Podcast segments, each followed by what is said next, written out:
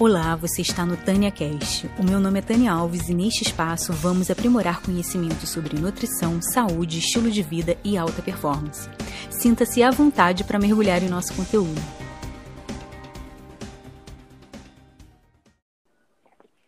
Olá, tudo bom? Tudo bom? Vamos lá, hoje o assunto é autocontrole. Vou deixar você se apresentar, apesar da galera já te conhecer por aqui. Fica à É vontade para se apresentar. Oi, eu sou o Ângelo Moreto. Eu hoje sou gestor empresarial, sou professor, consultor, master coach trainer, entre outras coisas, ah, na área de desenvolvimento profissional e também na área de desenvolvimento pessoal. Tenho algumas Uhum. especializações em inteligência emocional, parte de competências, comportamentos, PNL principalmente, entre outros. E é isso, gente. Vamos aproveitar o conteúdo aqui para aprender um pouco mais. E a, a informação que eu quero deixar aqui é que esse conteúdo de hoje eu nunca apresentei em lugar nenhum que não fosse um curso fechado pago. Tá? Uhum. Então é um curso, é um conteúdo premium que não é grátis, mas será grátis para vocês hoje. Então Ai, que aproveitem. bacana.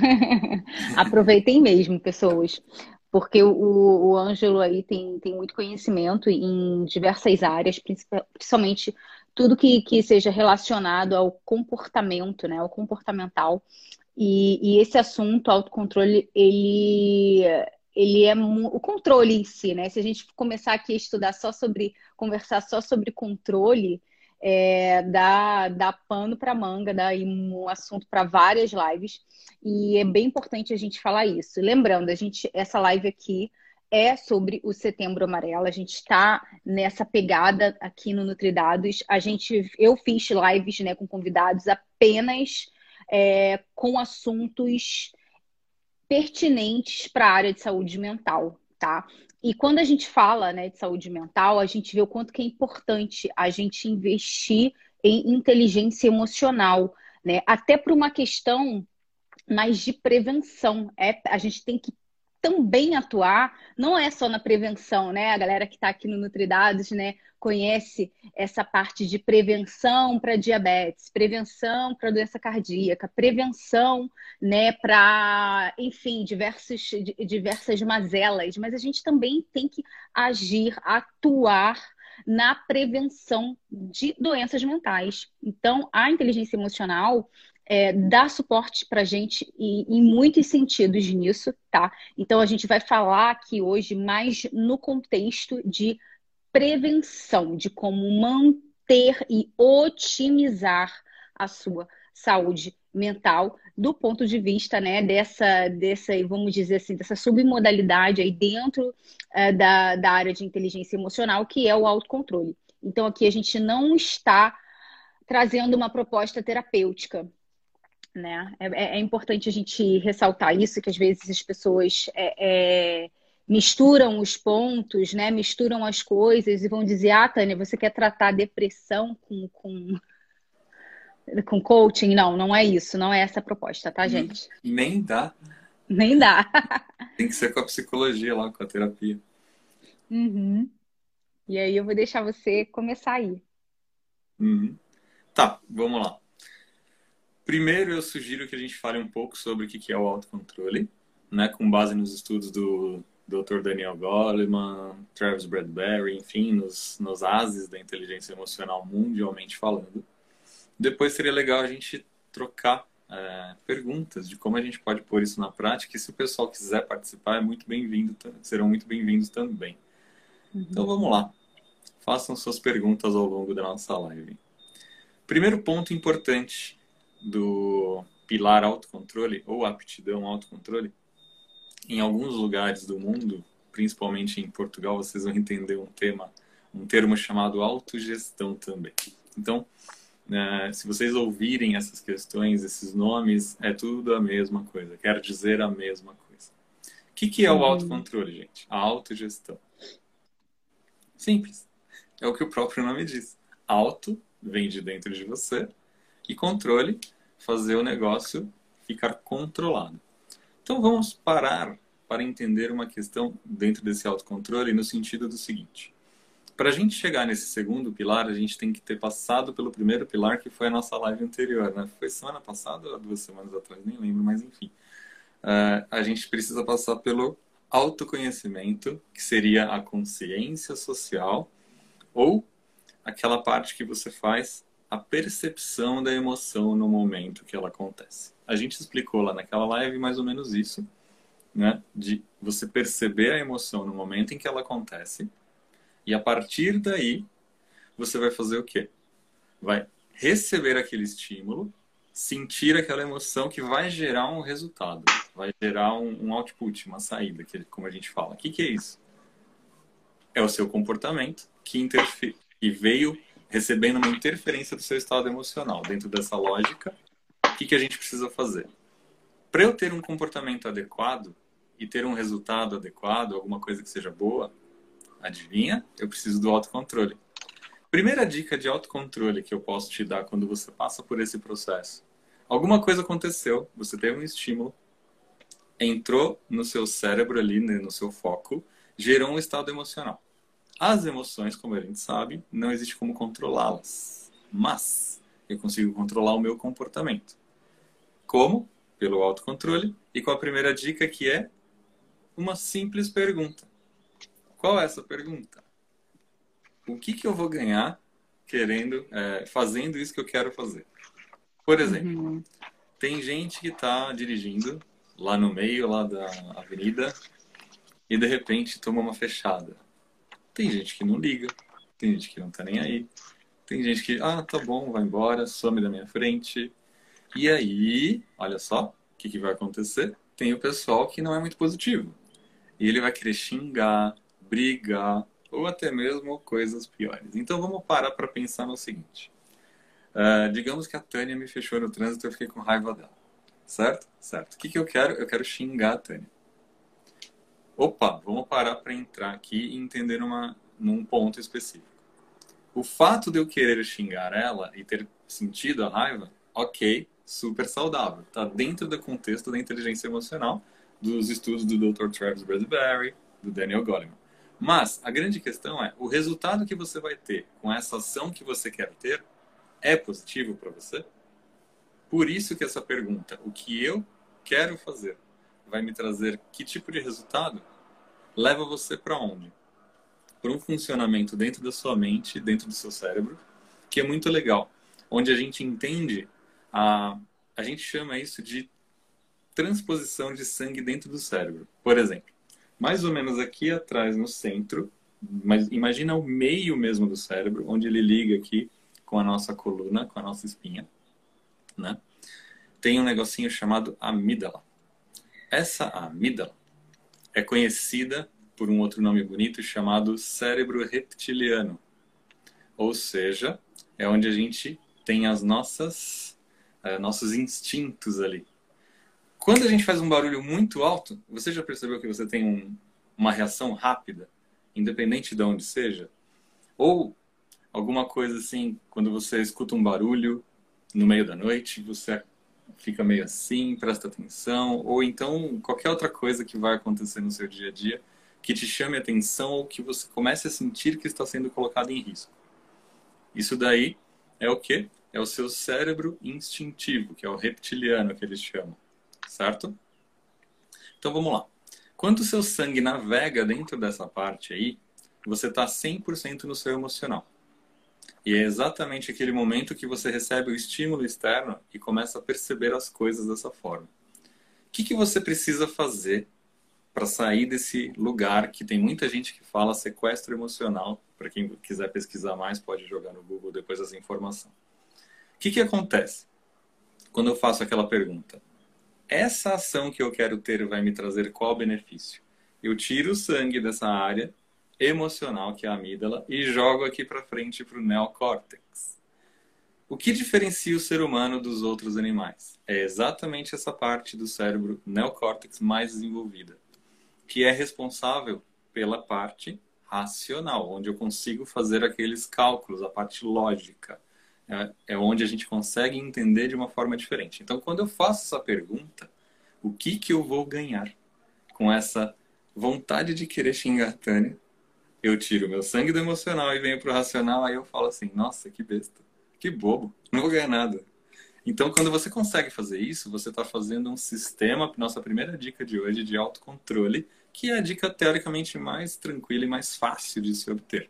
Mas, pensem comigo no seguinte: nem sempre eu vou conseguir, dentro de um estado emocional, lembrar ou parar para pensar nisso.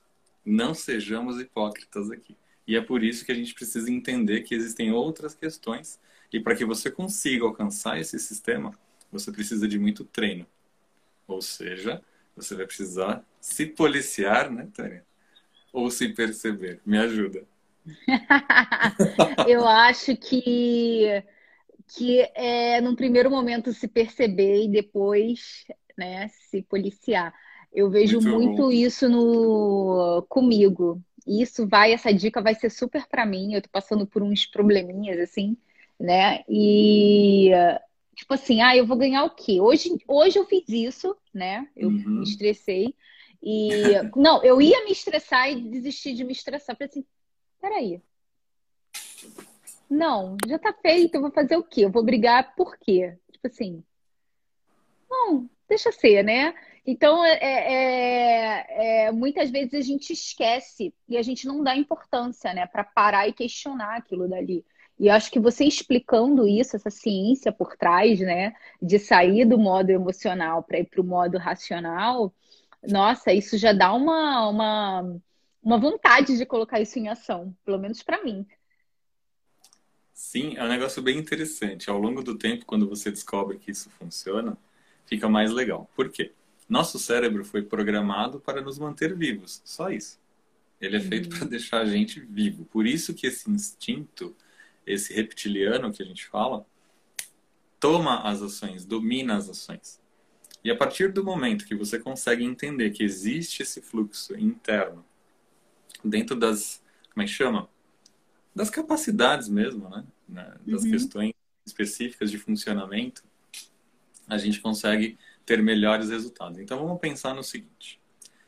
Eu tenho aqui um ponto chamado autocontrole, que é uhum. é onde você consegue gerenciar o seu comportamento. Então, vamos alinhar o que é especificamente o autocontrole.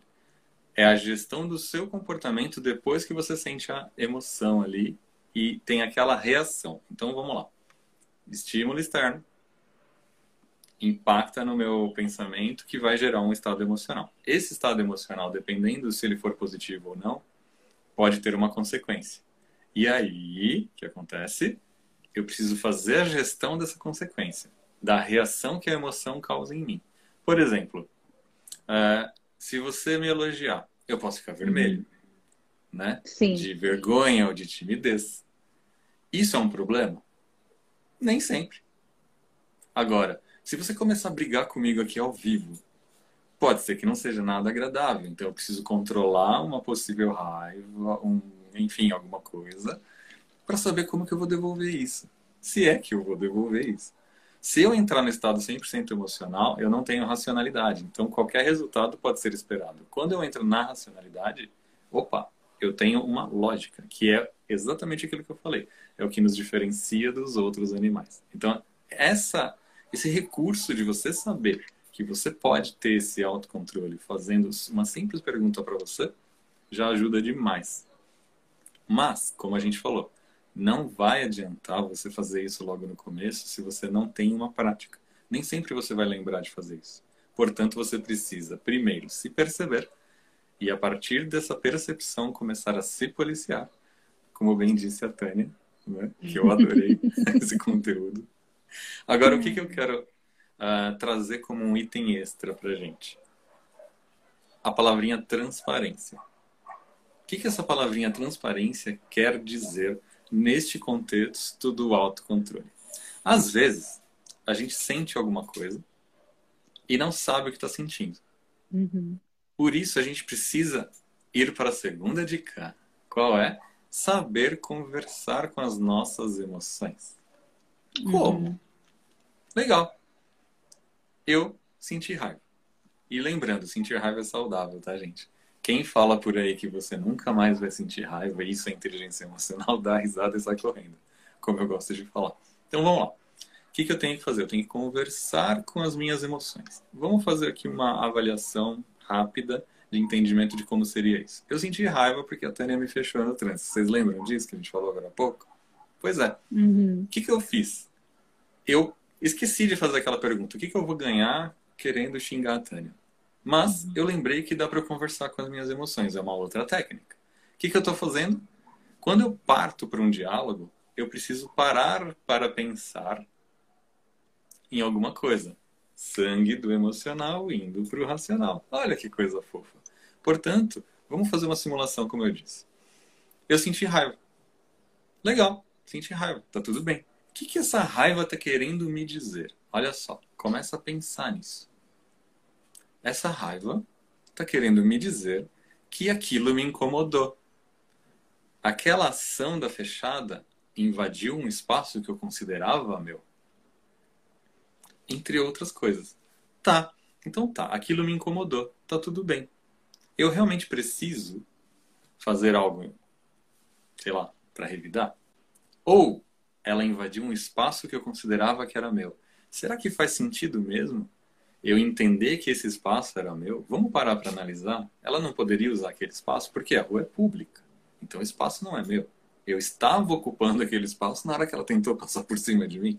Então, assim, eu começo a ter um diálogo interno produtivo, vamos dizer assim, com foco num resultado. Ou seja, esse resultado é a parte boa para você, é o benefício que você vai tirar de toda essa situação. Vamos usar um outro exemplo? Você está em uhum. casa aí com seu pai, com sua mãe, com seu irmão, com sua irmã, com seu marido, com sua esposa. De repente alguma coisa aconteceu, né? E essa coisa que aconteceu te incomodou. Gerou o quê? Uma emoção, talvez de irritação. Não vamos falar de raiva, mas vamos falar de irritação que está pertinho ali. Essa irritação que você sentiu te incomoda num nível que você queira fazer algo que não vai trazer um bom resultado para você? Se sim, é um bom momento de você parar para fazer essas reflexões. Ou você faz aquela primeira pergunta, ou você começa a conversar com essa irritação que aconteceu. O que, que ela quer te dizer? Nem uhum. sempre uma emoção considerada negativa é negativa. Ela pode ser positiva. Como, por exemplo, o medo. O medo, às uhum. vezes, nos salva de perigos. Olha que interessante. Uhum.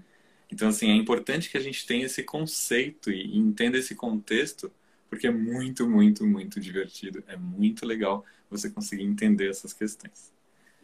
Tânia, é, tem alguma pergunta? O pessoal tô Não, não vi nenhuma, nenhuma pergunta, não. Gente, podem mandar perguntas sobre é que eu tô vendo passar um monte de coisa aqui, mas não tô considerações sobre o assunto.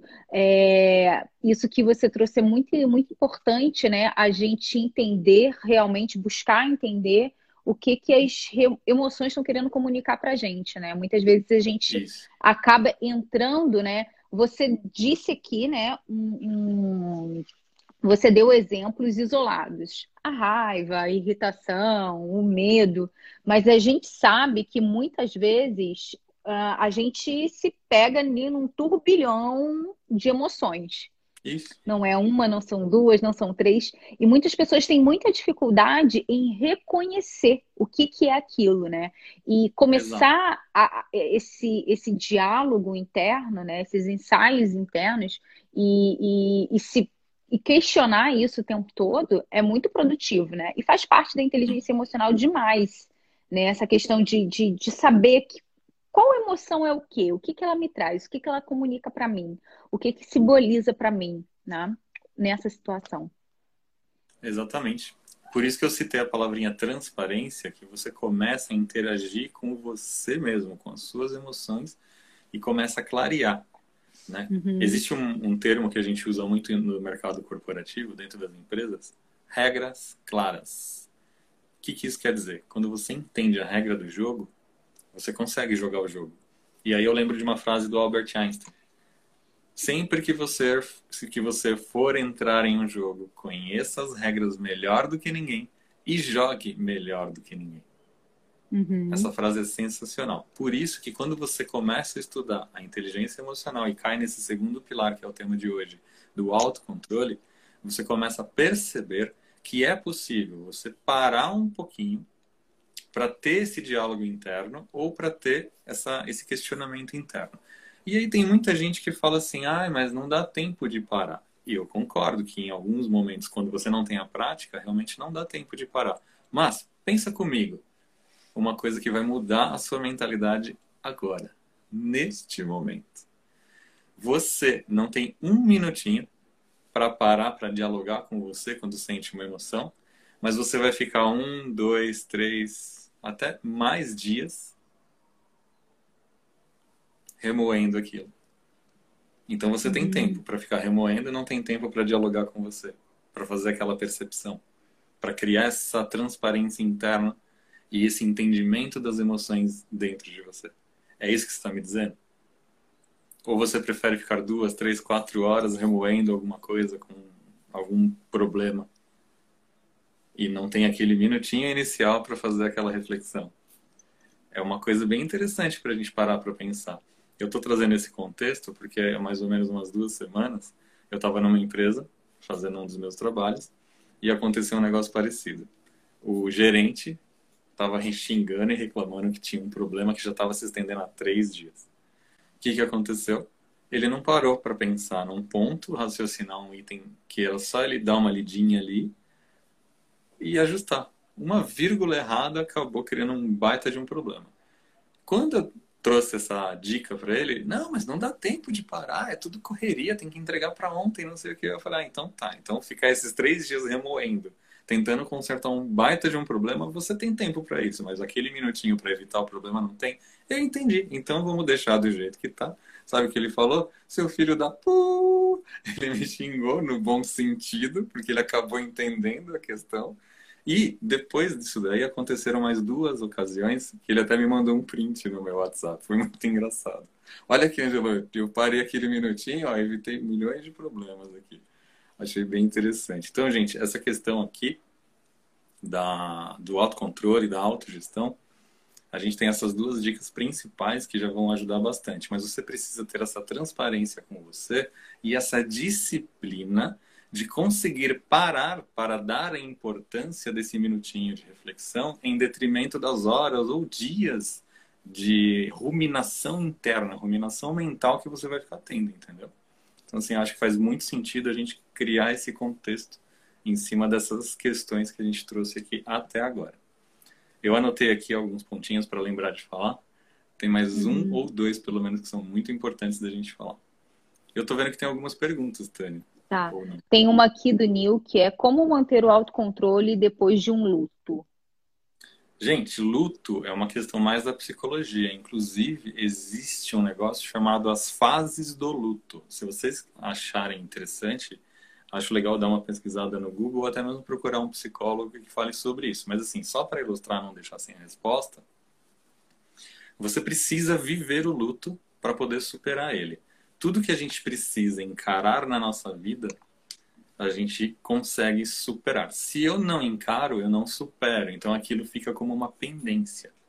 Tem uma frase muito legal, eu não lembro de quem é. Se você não fizer as pazes com seu passado, ele vai voltar para te assombrar. Então é exatamente isso que eu quero dizer. Você precisa viver o luto, se permitir sentir a tristeza, chorar, se você preferir, enfim, viver aquele momento que é para você fazer o quê? Encarar de frente a realidade e conseguir superar isso. Depois você vai voltar para ter momentos bons internamente dentro dos seus pensamentos. Você vai lembrar da pessoa, das, dos momentos bons, porque assim, uma vez, quando o meu sogro estava com câncer terminal, vamos dizer assim, Uh, o meu filho era bem pequenininho, foi mais ou menos oito anos atrás. E aí eu lembro que ele falou um negócio que nunca vou esquecer na minha vida. O vovô nunca vai morrer. Ele vai viver para sempre aqui no meu coração. Então, assim, olha que fantástico isso, né, gente? Uhum. Ele tinha o que, acho que oito, nove anos, nem lembro, alguma coisa assim. Então, quando você pega um contexto que parece ser muito ruim, e, mas é interno, você precisa saber como passar por ele, vivendo aquilo, né? vivenciando, experienciando aquilo, se permitindo ter aquele momento da tristeza mesmo. Mas esse é o momento onde você está encarando de frente, você está realmente superando aquele ponto. Por quê? Porque em algum momento você vai entender que aquilo aconteceu, é a realidade, você vai precisar lidar com aquilo. E como é que você vai ressignificar isso? Você vai trazer alguma coisa que faça sentido para você. Então, como esse exemplo que eu trouxe aqui do meu filho, né? Vai viver sempre no coração. Então, talvez te ajude essa frase. Eu não sei. Pode ser que você encontre uma outra melhor. Então, assim, uh, a Lilian comentou ali, ó, luto começa com sofrimento e termina em saudades. É, que é mais ou menos esse ciclo que eu tô falando. Por isso que eu falei, seria legal pesquisar mais profundamente e até mesmo falar com algum psicólogo que com certeza vai trazer um contexto maior e mais avançado. Aqui a gente está limitado dentro da metodologia da inteligência emocional de uma forma bem superficial, né? Só deixando claro aquilo que a Tânia comentou no começo, que é muito importante, né? Para a ética, para as questões morais, entre outras coisas, como nós somos. Uhum, né? Espero ter ajudado aí de alguma forma, ter respondido de alguma forma. É. Muito bom. Mas eu não vi mais nenhuma outra pergunta, não. Eram só assim comentários. Legal. Então eu vou trazer um outro contexto aqui que eu anotei aqui, ó, que é adaptabilidade que, que quer dizer adaptabilidade? Vamos lá. Adaptabilidade, gente, é o que a gente precisa desenvolver como uma habilidade ou competência. O que, que é uma habilidade ou uma competência? É algo que está um pouco mais além do nosso comportamento e que a gente conseguiu aprender, desenvolveu através de treinamento, que a gente consegue colocar em prática. Então, a adaptabilidade, ela tem um vínculo com a flexibilidade. Quando você passa pela primeira fase lá da inteligência emocional, que é a autoconsciência, ou é, autoconhecimento, como a gente falou. Autoconsciência, autoconhecimento. E tem um outro, o Dr. Charles Bradbury chama de consciência, autoconsciência, né? Do, como é que chama? Uh, ele fala que é consciência interna, alguma coisa assim. Quando a gente passa por esse primeiro momento e chega no autocontrole, que é o, o conteúdo que a gente está falando aqui, se a gente não tiver flexibilidade, se a gente não tiver essa adaptabilidade, o que, que pode acontecer? Pode acontecer que eu vou lidar com uma pessoa que é rígida. Ela não tem esse contexto que a gente está falando. Então essa rigidez vai para onde? Vai para um momento onde ela não tem possibilidade de se ajustar. Eu vou fazer um exemplo aqui com essa garrafa d'água. Espero que dê para ver. É que aqui ela está meio cheia, né? Então vamos lá. Essa aqui, ó, vocês estão vendo que tem água aqui, que ela começa a se moldar? Vocês estão percebendo? O que, que acontece aqui quando a gente faz essa água se moldar dentro da garrafa? Ela está mostrando que ela tem adaptabilidade e flexibilidade. Não importa o formato que a garrafa tenha ou a movimentação que eu faça, ela vai se encaixando. Vamos fazer um outro cenário para essa água? Quando eu jogo a água no chão, ela vai pegar o formato do chão. Se nesse chão eu tiver frestas, a água vai penetrar nessas frestas, justamente por causa dessa adaptabilidade, dessa flexibilidade que a água tem. Onde eu quero chegar com essa metáfora? Eu estou sugerindo, como o Bruce Lee já falou há um tempo atrás, que você seja água. Por quê? Uhum. Se você entra num contexto onde você não consegue se adaptar e se flexibilizar, o que, que vai acontecer? Você vai ficar rígido. E ao ficar rígido em relação aos movimentos, você pode quebrar. Você pode não se sustentar dentro deste sistema, dentro deste anexo, vamos dizer assim. Um bom exemplo são os terremotos. Por que, que no Japão eles colocam aqueles amortecedores para fazer o equilíbrio do prédio na hora que treme a terra? Para ter essa flexibilidade, essa adaptabilidade. Na época que não tinha isso, o que, que acontecia? Aquela rigidez quebrava e desmoronava tudo. Por isso que eu estou trazendo esse contexto da adaptabilidade e flexibilidade também, que é para que você consiga entender que às vezes aquele momento que você está irritado, com raiva ou querendo matar alguém, xingar alguém, não vai levar nada a lugar nenhum na maioria das vezes. Não vai fazer o menor sentido para você. E aí você precisa adaptar aquele movimento ou aquela crença interna que você tem ou aquele valor interno que você tem de ser uma pessoa rígida, de ser uma pessoa que quer defender o seu espaço, de que não aceita a opinião do outro, de que encara às vezes um, uma crítica como sempre algo que não é positivo, que não vai te levar para frente. E aí eu entro dentro de um contexto do mundo corporativo de novo, que é o contexto do feedback. A gente sempre fala assim: feedback é um presente.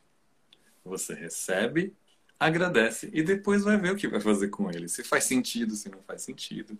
Pô, legal, se faz sentido, vamos tentar melhorar. Se não faz sentido, tá bom, entendi. Por que, que essa pessoa falou isso? Vale a pena investigar? Se sim, investiga. Se não, esquece.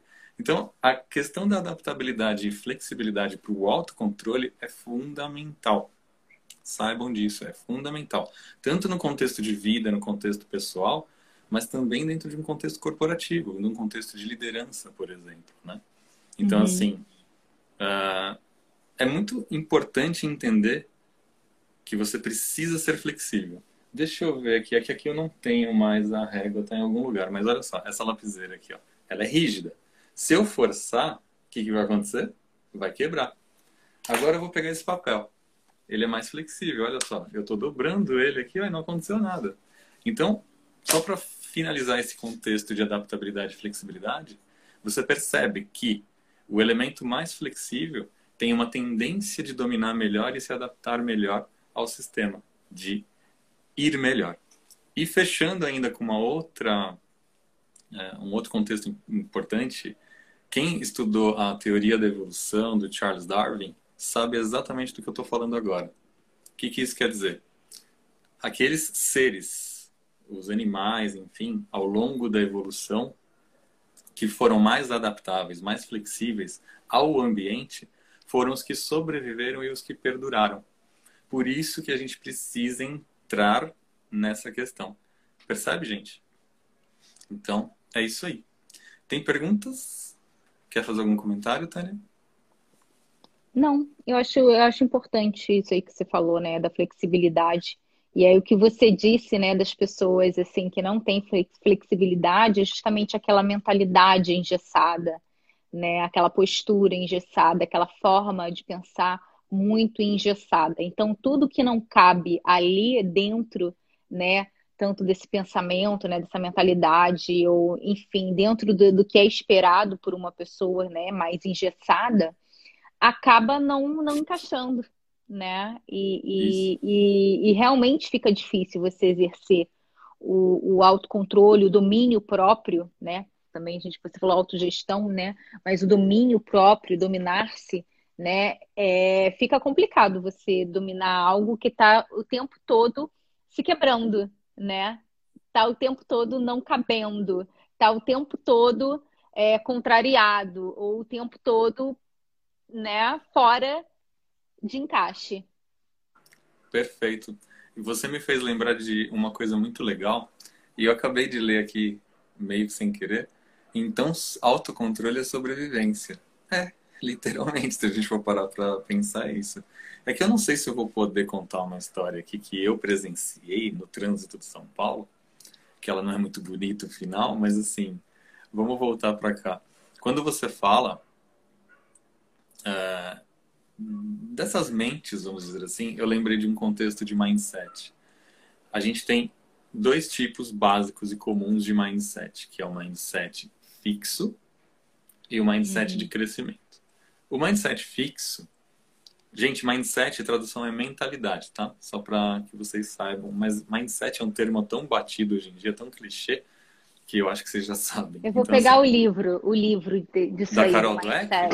É, peraí. Carol Dweck? Esse livro é muito bom, mas ela não chega a explicar como que você resolve a maioria das coisas. Isso que é interessante. mas o livro é bom, vale a pena. É, ele é bom, ele é um pouco repetitivo e um pouco que, que ele acaba que Tipo assim, se você lê o resumo dele no Kindle, é tão bom quanto. É, é esse livro tá? Esse aqui que tem um mindset é, é, fixo e um mindset de crescimento, né? Se você lê ele, a versão grátis dele, né? O, o uh, sei lá, o review dele, sei lá, que são 10, 20 páginas no Kindle, tá? Gente, Kindle da Amazon. Você já tem toda a, a você já tem o, o, que você precisa, é o contexto. Depois ah. ele meio que vai se repetindo e dando exemplos e exemplos e exemplos. E eu fiz altas reflexões lendo, né, esse, o resumo do Kindle. e aí pois foi é. quando eu entrei é, numa, numa operação, eu até fiz uma anotação, mas está aqui no, no, celular, não vou poder ver. É, a questão da flexibilidade, a gente tem a questão de algo ser flexível e tem a questão da resiliência. São coisas Diferente. diferentes, né? É... Já que você trouxe, seria legal só passar uma pincelada. O que, que você acha? Em qual, em qual contexto? Só, só explicar um pouco o que é a resiliência, para que não fique no vazio. A, a, a, resiliência, né, é, é aquilo que você, você volta para o estado inicial. Não, uhum. flexi... não, gente, desculpa, eu fiz engenharia, então tudo eu vejo mais da parte física da coisa mesmo, da física. É. Né? Um exemplo então, de uma mola. Né? É, a flexibilidade, as molas, por exemplo, elas têm um coeficiente e dentro desse coeficiente quer dizer o quanto que elas conseguem serem flexíveis sem que haja deformação. Tá? Tô aqui usando. Isso aqui é a flexibilidade, aquilo dele tem um co co coeficiente, tá? De flexibilidade. Quando a gente fala de resiliência, a gente sempre volta, né, para o estado inicial, ou igual, ou melhor mais Sim, forte. Porque você tem a experiência daquele processo que você sofreu e que te tornou mais forte, mais resistente, hum.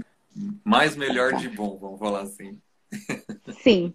E, tá me ouvindo? Sim, sim, sim, agora voltou. voltou. Legal.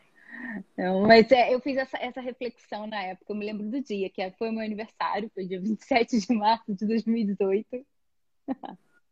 Seu aniversário? Engraçado, parece que é. também é o meu. É o seu também, de 2018. é, eu me lembro muito bem onde eu estava, o caminho, a estrada. Estava viajando da Noruega para a Suécia de carro para passar feriado de Páscoa. E eu me lembro que eu fiz essa reflexão e, e fiz uma, outras reflexões também sobre alguns outros significados. Igual eu te falei, né? Sobre autopoliciar e se auto-perceber, eu sou muito focada nisso, eu gosto muito dos significados.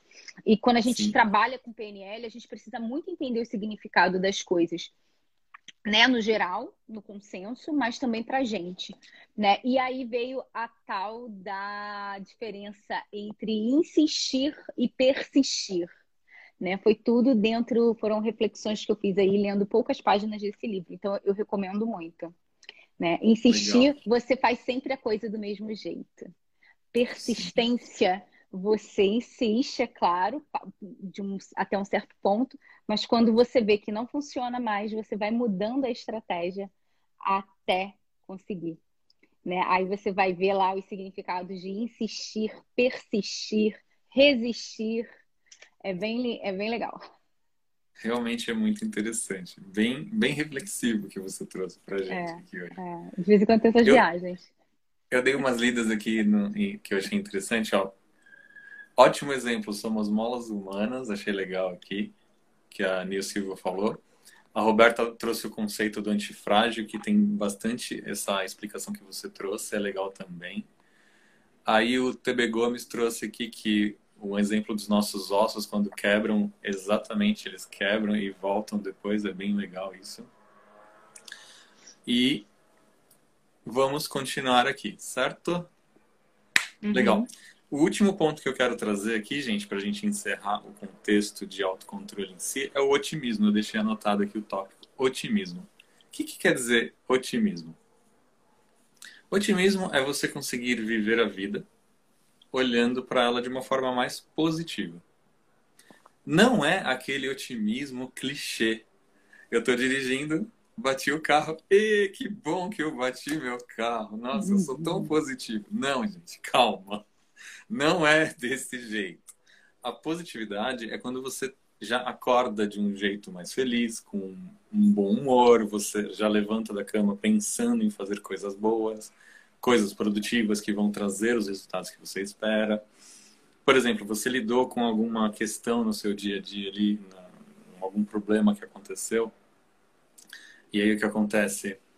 Você para para olhar para aquele problema no sentido de entender aquele problema, mas sempre focando na solução, em como resolver aquele problema. Porque tem gente do mindset fixo que olha para o problema e abraça ele, né?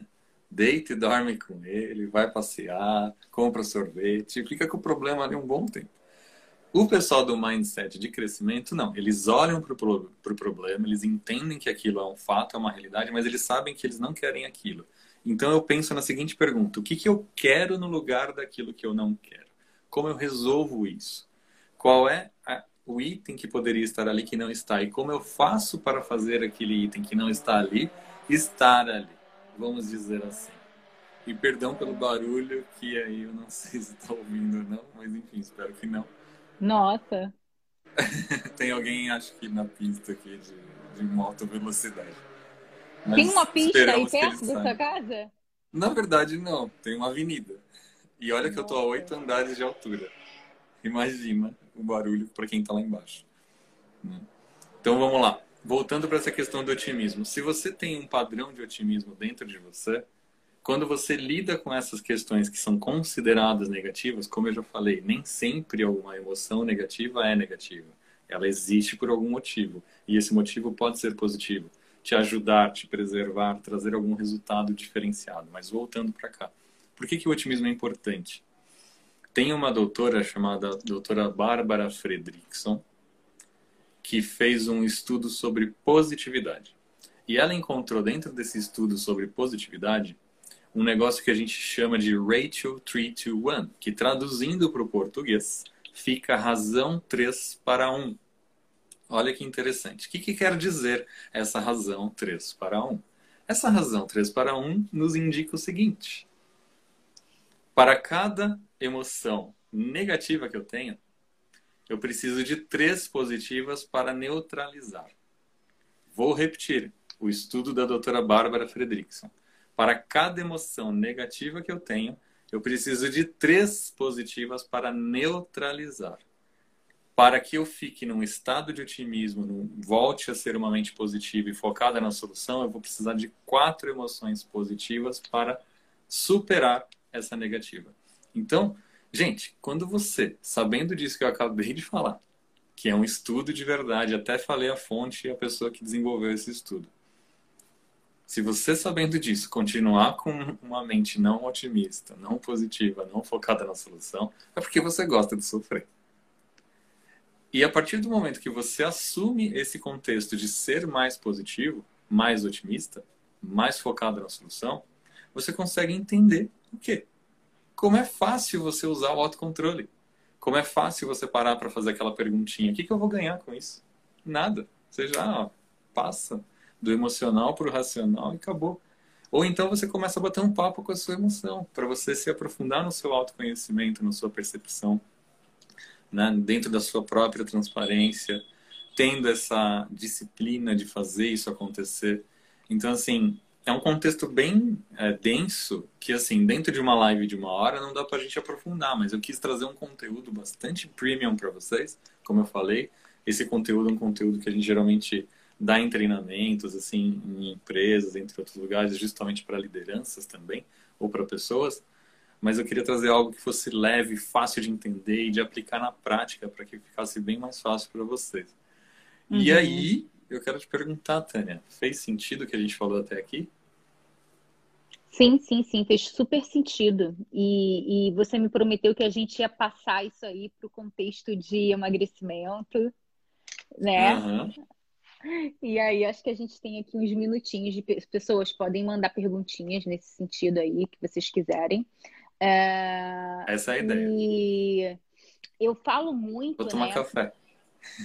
Ai, que rico. Que, gente, não tomem café depois das quatro, tá? Porque não é bom, tá? Tá bom. São cinco, então tá tudo bem. Ó, eu vou equilibrar com água agora. Dica da Nutri. É, então, uma coisa que a gente pode exercer muito controle e muito domínio é justamente a nossa alimentação. E muitas Isso. vezes a gente acha que não, né? Mas uma das poucas coisas que a gente consegue, na verdade, manter o controle é o que a gente coloca na boca. Né? Tanto é que quando você tem ali uma. Um, um...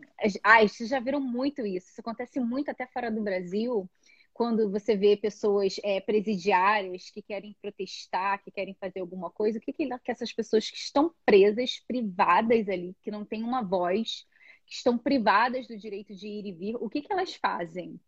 Greve de fome.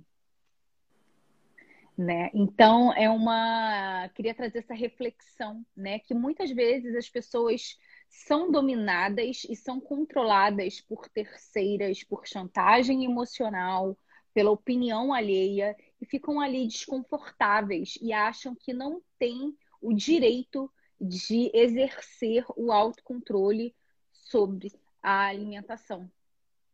Né? Eu vejo muito isso, e muito isso é dentro ou do contexto familiar, ali dentro do núcleo familiar, ou meio de amigos, trabalho, ou num, em eventos sociais, né, com mais pessoas ao redor.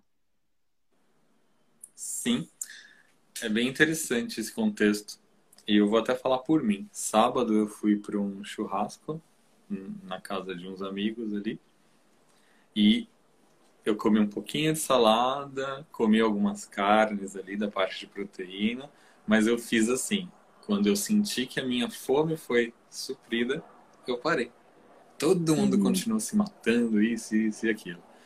Todos eles na cerveja e eu na minha água, tranquilão.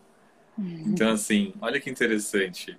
Isso empodera a gente, né? Tem esse é. efeito é. positivo, né? Você falou lá do output, né, que é esse resultado, que é o que sai ali da equação, e é justamente é, esse autocontrole, né, quando feito de forma saudável, tem como a gente fazer isso de maneira extrema, isso não é legal, mas dentro de um contexto saudável é muito é muito empoderador, né? Você saber que peraí, né? Eu posso sim dominar, né? Eu posso sim me controlar, eu posso sim controlar a minha emoção em relação à comida, eu posso controlar né, a minha reação, não a emoção, mas a minha reação da emoção que eu, daquela vontade súbita de comer, ou ai, né? Porque as pessoas às vezes levam ainda muita alimentação por emocional, né, Ângelo? As pessoas, é. ah, eu amo pizza. Peraí, o que, que a pizza falou ali no seu ouvido, no peso do seu ouvido? O que que fala? Ela te deu algum presente? Uma mensagem? Mandou vídeo? Mandou nudes? Não! Tipo assim, a gente vai falando assim, amo pizza, amo refrigerante, Exato. amo pão. O amor ao pão é assim, quase que igual amor de mãe, né? Era o meu caso. a coisa forte. Era o meu caso. E assim, uma coisa legal que você falou agora, por exemplo, eu tô lá, vou dar o exemplo do churrasco, certo? Eu tô lá no churrasco, tô comendo ali um pouco de carne, alguma coisa que faz sentido para mim um pouco de salada, tomando minha água. Uhum. E tá tudo bem. Aí eu olho para a cerveja, eu olho para o refrigerante, eu olho para um suco cheio de 60% de açúcar. E ele começa a querer me conquistar. E aí o que, que eu faço? Eu começo a conversar com as minhas emoções. Tá, legal, você tá querendo aquele açúcar? Sim. O que, que você vai ganhar com isso? Ah, é legal você querer o açúcar, faz parte de você ser humano. Mas qual é o seu objetivo? Você não quer chegar num determinado peso, numa determinada saúde, numa determinada qualidade de vida? Legal. Esse pensamento, essa emoção, está aderente, está congruente com aquilo que você deseja? Quem você se torna durante esse processo todo? Olha que interessante. Então, assim, o, o, os sistemas aqui, as dicas de autocontrole que a gente trouxe, cabe muito bem para a gente pôr nesse miolo aí, vamos dizer assim, é. em relação à alimentação, né? Sim, Se você for sim. otimista, você cria esse diálogo sorrindo, né? Brincando. Se você for flexível, você sabe que aquilo não vai te levar para onde você deseja. Então, opa, vamos parar uhum. para decidir qual é o resultado que eu quero. Qual vai ser o, o grande finale, o benefício que eu vou levar de tudo isso? Eu acho que faz todo sentido, sim, eu acho que é muito legal, sim. E essa questão do pão, você gosta de falar toda vez, né? Só porque. Não, mas é, mas é, acho que é o mais Só porque polêmico. eu gostava. Né? Eu acho que é o mais polêmico mesmo. E é o que gera mais, assim, depois do pão vem, acho que, tipo assim, aveia, umas coisas assim meio que complicadas. Mas é, uhum. a Thaís falou aqui, ó, o jejum chegou como uma liberdade desconhecida. É, né? O jejum a gente exerce aí bastante esse autocontrole, esse domínio próprio e faz, eu acho que até ajuda a gente a ficar mais centrado, né? Mais concentrado, né? Sim. Eu não sei se eu posso falar, mas ontem eu fiz. É, decidi fazer, não te consultei, mas eu decidi fazer. Me senti muito bem. Eu acho que eu fiquei um dia e meio só tomando água. Gostou? Não, médio. Sim, achei bem legal. Funcionou você bem. Nem, você nem pegou as dicas dos Paranauês? Não, ainda não, mas eu quis fazer um teste. Sabe o que é legal, Ângelo? Que quando eu comecei a jejuar, olha só que legal, que louco. Eu li, né? Estudei um pouco, isso em 2015. 2015, 2015 ou 2014. E eu falei, ah, tá, vou fazer então. E aí eu falei, cara, eu não vou começar com 14 horas, 12 horas. Olha, gente, eu não recomendo isso. Crianças não tentem isso em casa. Falei, não, eu vou começar ao contrário. Eu vou começar com 24 horas, porque aí eu já venci já o desafio. Então, quando eu for fazer o de 14, de 16, né, eu vou saber que, pô, já consegui de 24 horas, então o de, uhum. o de 14 vai ser fácil. Mas o ideal, gente, é começar aos poucos, tá? Né? Para fazer que nem eu e que nem o Ângelo, não, tá? Comecem aos poucos, devagarzinho, dica de jejum. Comecem aí com 12 horas, janta mais cedo e, e faz o de jejum mais tarde, que você já começa a jejuar assim. Uhum. Ai, ó, a, a Tex colocou um negócio legal. Pode falar. Oi, desculpa. Pode falar. Pode falar. Ladies first. Não, pode você falar. A Thaís colocou um negócio bem legal aqui, ó. Eu tenho pensado sobre isso. Será que 15 segundos de sabor vale o estrago depois? É, é ela usando uma técnica de autocontrole. Olha que sensacional. Parabéns, é. Thaís. Muito, muito boa a sua contribuição. Foi muito legal. É. O Nil tá falando ali que conversa com a comida. ah, ótimo também. Conversar com a comida. boa. Legal. É bom ter essa relação próxima, né? Já pensou uma discussão, né? Uma briga, um arranca-rabo, né? Com pão. Pão, você não me ama, é mentira, a minha glicemia. Eu lembro, você fez uma postagem dessa uma vez, né? Eu já fiz Ó, a Maísa falou que eu sou muito simpático. Muito obrigado pelo elogio, Maísa. É... Olha lá, a Nil Silva de novo aqui, ó. Janta mais certo e Jantar sem... mais cedo, jantar mais cedo. Ah, é jantar mais cedo. Ok. É sempre a melhor dica. E comer sempre comida saudável, é. Comida de verdade sempre. Olá, tem alguém falando que não existe autocontrole para quem é viciado. Vamos lá, eu não vou entrar nesse aspecto que é da psicologia, porque o vício ele tem uma questão uma adicional. Outra, uh -huh. É uma gente, outra vício, esfera, como a gente falou. Vício é transtorno psiquiátrico. Então, quando você vai pegar o manual de transtornos psiquiátricos, você tem lá catalogado os vícios. Então, uh, vício é uma questão que muitas vezes pode ser psiquiatra com psicólogo. Claro que você vai se beneficiar de um acompanhamento nutricional, de, uma, de coaching, é, mas cada um vai atuar dentro do seu quadrado. Como a gente disse aqui já no início da live, né? Aqui não, não é esse o sentido, né? A gente quer atuar uhum. na prevenção e da manutenção da saúde mental e a gente trouxe aqui essas, essas dicas, né, esse conhecimento sobre o autocontrole que está dentro aí do espectro da, da inteligência emocional. E é muito importante, né, Ângela, a gente não misturar os assuntos, né? Sim. E, e, e a gente, e vício, gente, precisa sim ser levado muito a sério, tá? É, a dependência química é algo muito sério que tem que ser levado muito a sério e que a gente precisa dar a devida atenção também. É um assunto assim maravilhoso. Eu vou ver até se eu consigo trazer algum profissional de, da área de psicologia e que possa falar. Eu acho que é a Mafê, a Mafê que você adorou, né? Putz, a Mafê é fantástica. É, é, Tô seguindo trago, ela. Eu, é, eu vou ver se eu trago a Macê aqui, que eu acho que ela trabalha, ela tem um trabalho específico com dependentes químicos.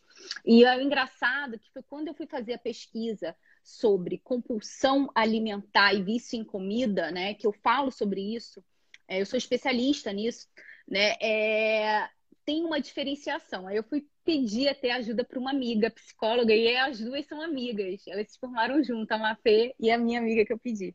Então o vício ele tem uma outra fisiologia, ele tem uma outra pegada, né, do que na verdade é algum problema, alguma deficiência, vamos dizer assim, do ponto de vista comportamental, né, que são capacidades, é, é, como que a gente vai dizer, competências comportamentais, vamos dizer assim. Entendi. Faz todo sentido para mim. E eu achei legal.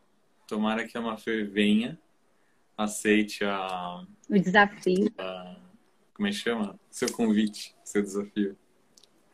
Muito uhum. bom. Nossa, escureceu bastante aqui, gente. Ah, é, você escureceu, é. Dá tempo de eu ligar a luz? Tá acabando? Já temos três minutos, a gente pode fazer as nossas ah, então considerações vamos no finais. Mesmo. Ai, não tá Próxima escuro. vez eu ligo a luz. não tá tão escuro assim. É... Gente, espero que vocês tenham gostado. Assistam tudo. O Ângelo trouxe nesse, nessa live de hoje. Vai ficar salva. Né? Estamos nos minutos finais, mas vou fazer aqui o resumão, né? A gente falou, eu dicas, né? anotei. Né? Ah, muito bom, manda foto. É, é, a letra tá feia. É, o que a gente.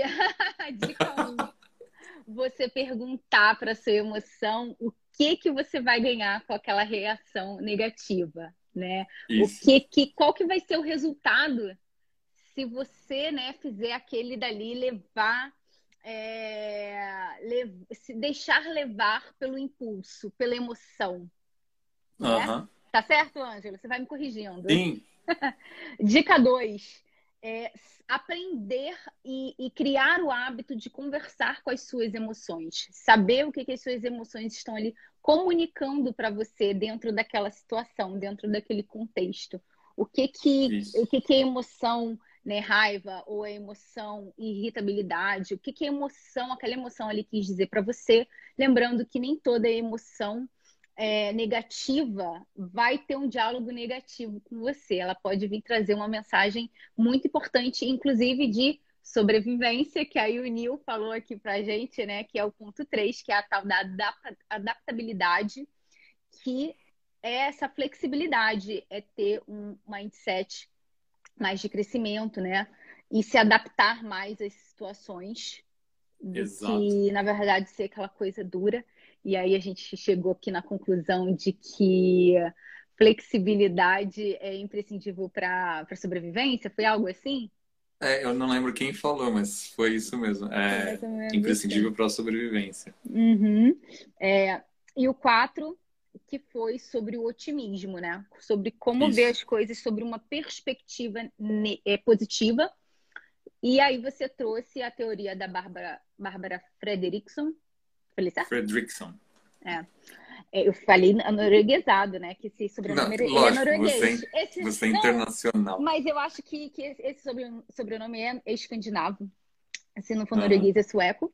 Do 3 para 1, né? Que para cada emoção negativa, você precisa de três positivas, três emoções positivas para neutralizar. E ter isso em mente pode te poupar aí muita coisa. Sim faz muita diferença. Muito bom, muito bom mesmo. Mais uma vez eu quero te agradecer por estar aqui, mandando ver em coisas legais e ajudando as pessoas de alguma forma. Pessoal, quem gostou de mim, me segue aí e acompanha meu trabalho. E do pessoal que veio do meu lado, por favor, sigam a Tânia, porque ah, ela é, é fantástica, é uma super profissional. super recomendo, de verdade. Gente, só para fazer aqui um, um, adendo, né? O, o Ângelo faz parte da história do Nutridados desde, assim, desde antes de ter Instagram, desde antes de ter, assim, né? Desde antes da gente ter aqui 27 mil seguidores, né? Então ele acompanhou tudo, tudo, tudo, tudo, tudo, tudo, cada, cada passo, né? Ângelo? Não me faz chorar. é verdade. Mas ele. Ainda bem ele... que tá escuro ele tá, ele tá, ele tá junto comigo desde quando, e eu tenho tudo guardado aqui, os papeizinhos, os rabiscos com a letra dele, que eu não entendo, mas tá aqui guardado. Hashtag guardei. É, guardei é meu. Me manda Mas é isso. disso. Só para vocês saberem, vou mandar, só para vocês saberem quem é o Ângelo. O Ângelo é uma pessoa muito especial para mim. Muito obrigado, Ângelo, por você ter, assim, disponibilizado o seu tempo e principalmente do seu conhecimento com a gente, tá bom? O espaço aqui é seu, sempre, tá? E estamos aí. Gratidão, Master. Obrigado. gente, vejo vocês e a live vai ficar salva. Tchau, tchau.